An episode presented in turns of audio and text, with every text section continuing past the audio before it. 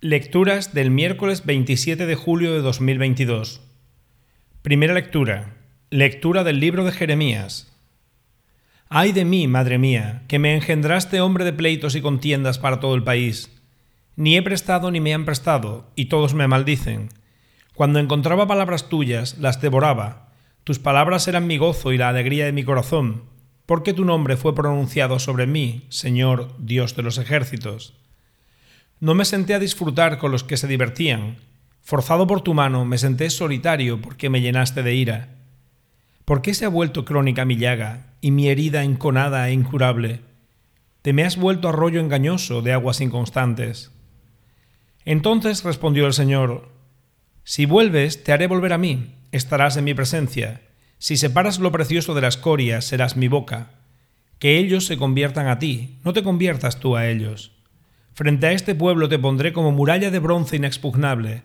Lucharán contra ti y no te podrán, porque yo estoy contigo para librarte y salvarte, oráculo del Señor.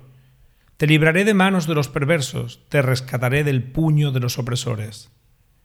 Palabra de Dios. Salmo responsorial. Dios es mi refugio en el peligro. Líbrame de mi enemigo, Dios mío, protégeme de mis agresores líbrame de los malhechores, sálvame de los hombres sanguinarios. Mira que me están acechando y me acosan los poderosos, sin que yo haya pecado ni faltado, Señor, sin culpa mía, avanzan para acometerme. Estoy velando contigo, fuerza mía, porque tú, oh Dios, eres mi alcázar, que tu favor se adelante y me haga ver la derrota del enemigo. Pero yo cantaré tu fuerza, por la mañana aclamaré tu misericordia, porque has sido mi alcázar y mi refugio en el peligro.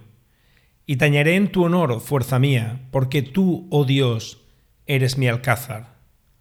Dios es mi refugio en el peligro. Evangelio. Lectura del Santo Evangelio según San Mateo.